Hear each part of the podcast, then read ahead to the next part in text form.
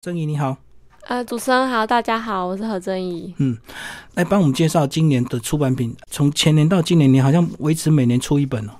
呃，对，其实还蛮意料之外的，因为我一直以为我大概出一本就会懒得再出第二、第三本，所以能出到第三本书就还蛮意外的。嗯，那我们来看这本脱序演出，好像里面就很灰色调吼。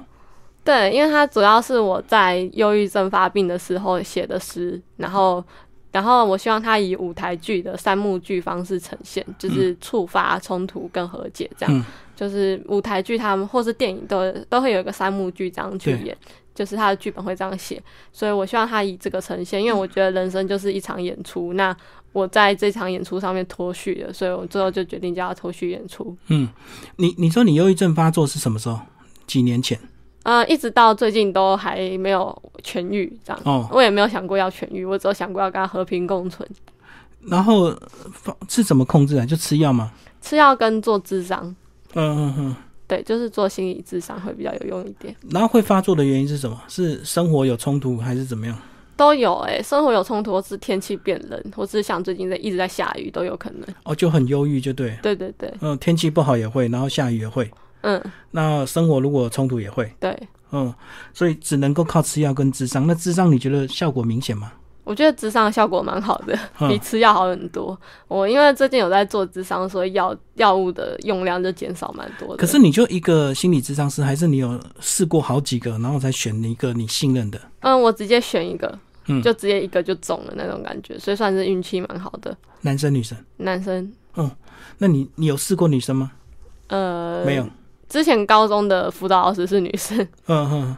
哦，所以你现在跟这个男智商师就感觉智商过程比较顺利，就对。呃，对，因为她蛮会解决问题的。嗯哼哼。好，然后接下来就来帮我们讲这三个步骤好吧？这三个步骤是不是也是除了你刚刚讲的是人生的一个冲突的一个过程，是不是也是在发病的时候也常常会一开始就会这样子？呃，对，就是发病的时候很多，很容易就是一些东西去触发那个点，然后接下来就会引发你自己内心的冲突，然后到最后你必须要跟自己和解。就是嗯我觉得，所以我觉得它跟三幕剧的发生方式是很像的。哦，一定先有一个像刚刚介绍那种天气啊，或者是怎么样触发，嗯，然后你心心里就会撞击，就发作了，就是冲突。嗯，那最后就知道要怎么解决，就和解这样。对，嗯，来帮我们挑挑挑几首来特别帮我们朗读，然后来帮我们介绍吧。好，那我先念这本书的第一首，就叫《深难字》。深难字，我想告诉你，什么样的字是简单的？快乐不是简单的字，太复杂了。对我而言，伤心才是简单的字。你陪在我身边那么久了，明白吃药是简单的字，康复不是；落泪是简单的字，微笑不是；好起来是陌生的字，而且很难。你花了那么多钱、时间，还有心思，教我识字。你想简化快乐，想教我快乐，我开口却还是抱歉。哦，我我我我我在看这首诗的时候，我真的感觉真的是有两个人在对话，一个是生病的人，一个是健正常的人，对不对？嗯、对，所以有时候我们讲话的角度，就是对这个呃忧郁症的一个患者，有时候对他来讲是很难的。嗯，因为这首诗其实是写给我妈妈的。嗯，对，然后我觉得我就是小时候妈妈不是都会教小朋友识字嘛，对，我觉得识字这个过程是蛮困难的，就跟认识快乐这件事情是一样的。然后他同时都是妈妈在教小孩子要怎么样识字，然后到了嗯长大之后，小孩子突然不认识快乐这两个字，他想要努力教他怎么样快乐，然后中间发生的挫折吧，就是嗯我想写的感觉是这个样子的。哦，对啊，快乐两个字看读起来很很简单，可是其实很难，对忧郁症患者来讲。对，嗯，其实就跟就好像我们叫生病的人什么多吃一点啊，加油一样，在里面好像也有讲讲加油，其实讲的很容易，可是对生病的人来讲也是很难。嗯，对，这其实是整本诗集想表现的概念，就是有些有些事情对于忧郁症患者来说就是那么难。哦，就是钻牛角尖，然后大家都会说啊，不要想那么多，可是他就一直一直钻。对对对。嗯，那这时候到底身为一个朋友或者是家人，到底要怎么怎么做？我觉得陪伴就好了，就是你不一定要强迫自己去跟对方说什么励志的话，然后反而是你去陪陪他，这样就待在他身边，或是他不需要的话，那你就离开，就这样就好了，哦，不用讲大道理，也不用，就完全不用。哦，就静静的陪他就对了。对，然后那个是时间点过了就好了嘛。我我个人是时间点过了就好了。那大概是要维持几个小时，或者是可能要几天。我最长大概会一个礼拜吧，嗯嗯然后最短可能几个小时就过去了，嗯嗯嗯。然后过去会旁人可以很明显的感觉到过了吗？可以可以，就是会发现我比较比较正常一点，就不会像在发作那个时候那么不正常。所以发作会有生理现象吗？会有这个什么盗汗啊，或者是怎么样吗？呃，会食欲变很差，嗯，食欲我个人呐、啊我不知道，因为大家每个人状况不一样，我个人状况是食欲会变很差，然后我会不不出门，就是一直待在房间里面嗯不出门这样。然后还有其他的吗？比如说会会发抖啊，或者是流汗啊，或者是怎么样？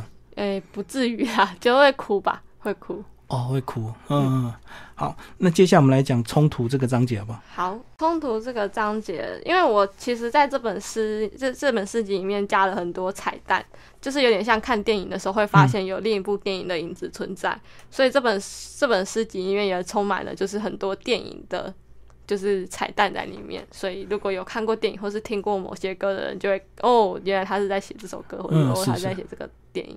啊，我想念的是《长梦》，长梦。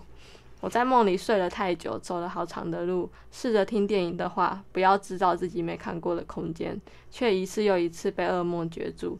即使停止做梦，却又累死了枕头，听着床边的闹铃声才真正醒来。很多时候还是希望自己一觉不醒，继续走着长长的路，好像永远不知道尽头，不知道何时才会醒来。于是突然对生命有了期待。再下一次吃药过后，我能走到你的梦里吗？要走多久才能到？想必你的梦是一切美好。不过遇到末日的话，我也能好好保护你。毕竟我已经在我的梦里练习了好多次，怎么样在追杀下奔跑，在把眼睛装上手掌的怪物凝视下，不感到害怕，怎么应对僵尸？但如果我真的不幸被那些黑暗击坠，请不要救我，你只需要醒来就够了，而我不是。所以这个彩蛋是有电影的情节啊，对，僵尸啊。呃，像是不要制造自己没看过的空间是那个《全面启动》里面还蛮经典的一句话。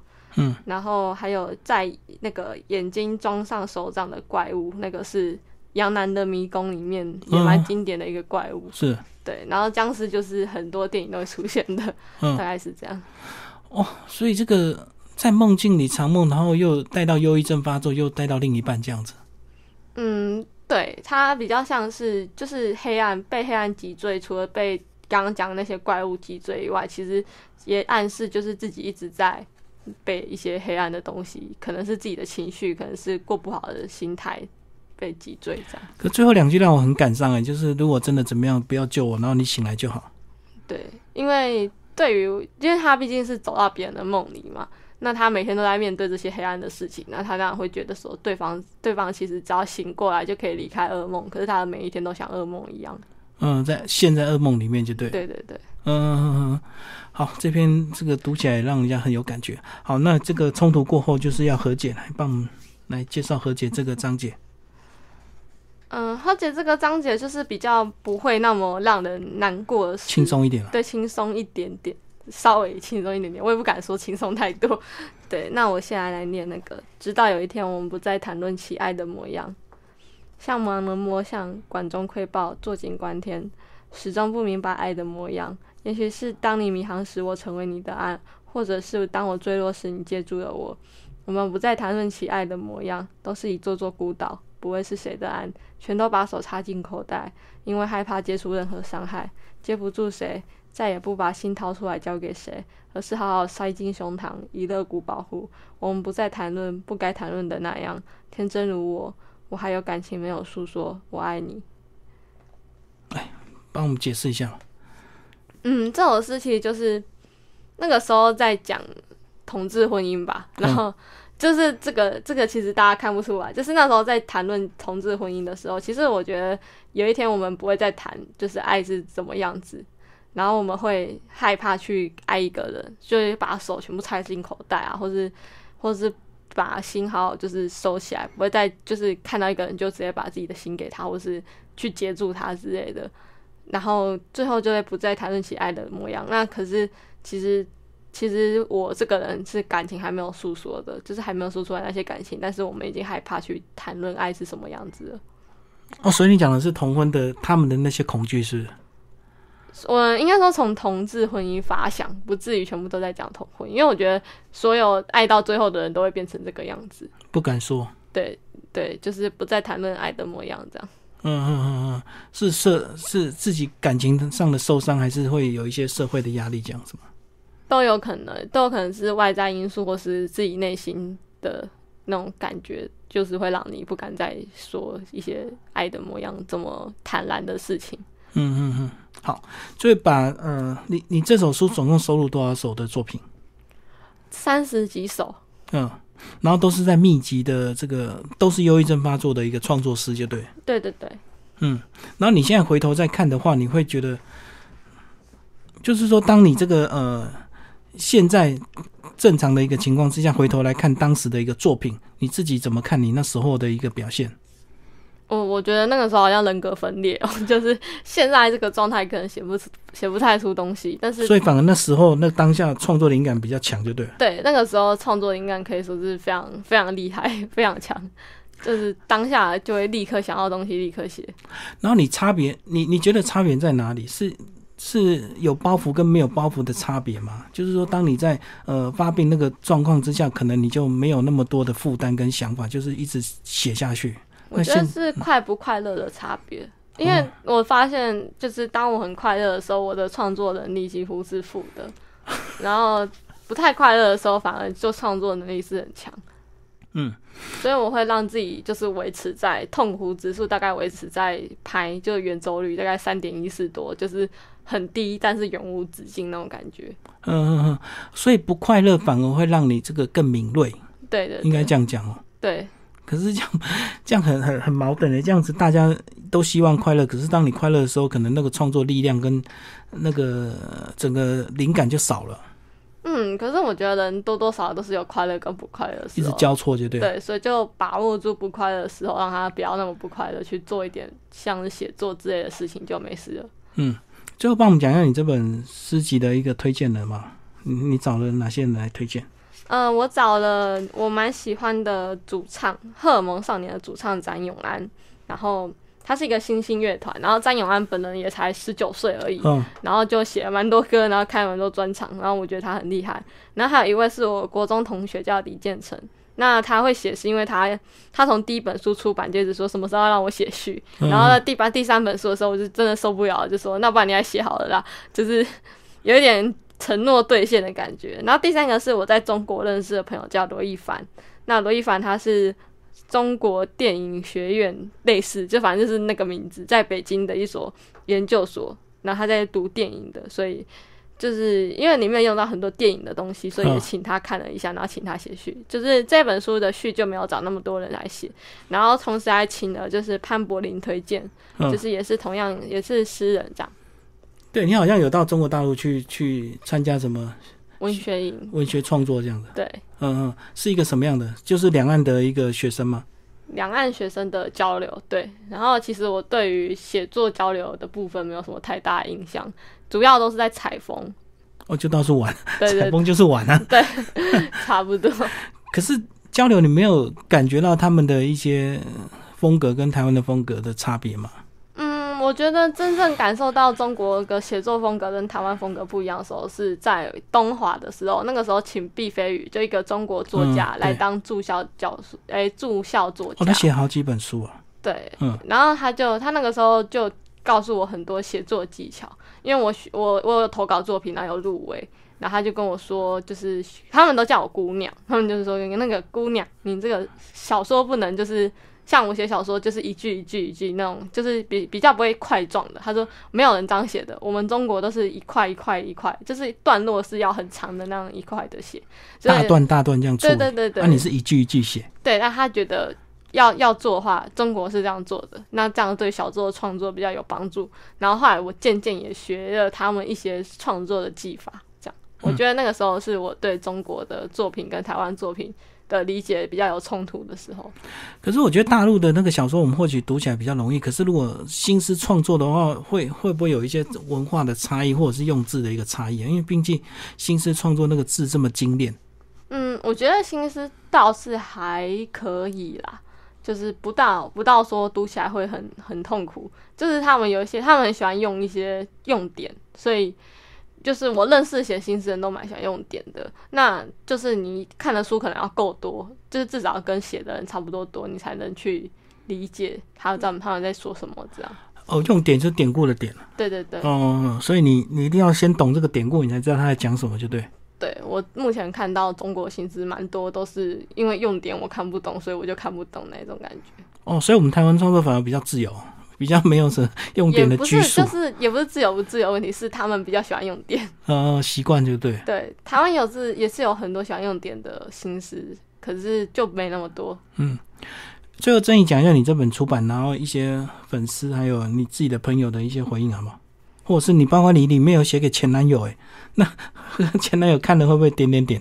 应该不会吧？我跟我前男友都维持还蛮不错的关很系。好的友谊，就对。对对对，那他其实出版没有没有到很久，然后大家第一眼都是被就是封面吸引，因为封面是请了低级失误，就是一个在 FB 上还蛮有名的画画者，然后他就是设计的时候，我们谈论设计的时候，其实谈的也蛮开心的，因为两个人兴趣都蛮像的，我们还会聊到动漫之类的东西。所以他穿着是一个什么日本风吗？是个洋装吗？嗯，我跟他说我想要夸张一点的衣服，然后我想要他是洋装，就这样，然后他就画了出来，然后这个是有两滴眼泪吗？对他是在哭的，嗯嗯嗯，就是忧郁的状态，就对。对对对，哦，就配合你整首诗的一个风格，就是呃忧郁症这样。嗯。那为什么叫脱序演出？是不是忧郁反而就就因为忧郁让你脱序这样？对，因为我觉得我的人生在我爸妈中的期待里面，应该就是就是好好念书，然后考好大学，然后好好毕业，好好找工作。可是，在考大学这边，我就蛮脱序，就蛮失败的。嗯就是我又重考又干嘛，然后又想转学考，然后然后想要去找工作做好了，找一些打工，我也做不久，就是我个性太差的问题，然后就一直脱序这样。那他们现在对你习惯了吗？就是习惯了习惯已了经知道用什么方式跟你相处，他们都习惯了，然就后是用也逼是没有用，对不对？也蛮支持我现在在做什么事情这样。嗯嗯，是你你觉得他们大概到什么时候才开始真正了解你？到我出第二本书的时候吧，就去年才开始，嗯，才真正比较懂我是到底想要什么东西那种感觉，嗯，所以以前一开始他们会觉得什么样？会就就一直这个一直觉得写念你啊，什么样？对，就觉得写作这条路是没办法长久的之类的，因为他们会有自己的想法了。嗯，就是应该要走正常的路，就好像你讲在书里有写到，应该好好读书、好好工作、好好出社会这样子。对对对就你的人生完全都脱序，对，可是脱序也有你脱序的美啊。哦，至少出了三本书这样。嗯嗯嗯，好，今天非常谢谢我们的作者何真怡为大家介绍他的这个第三本书哦，这个呃脱序演出是个新诗创作集，斑马线文库出版，谢谢。谢谢大家。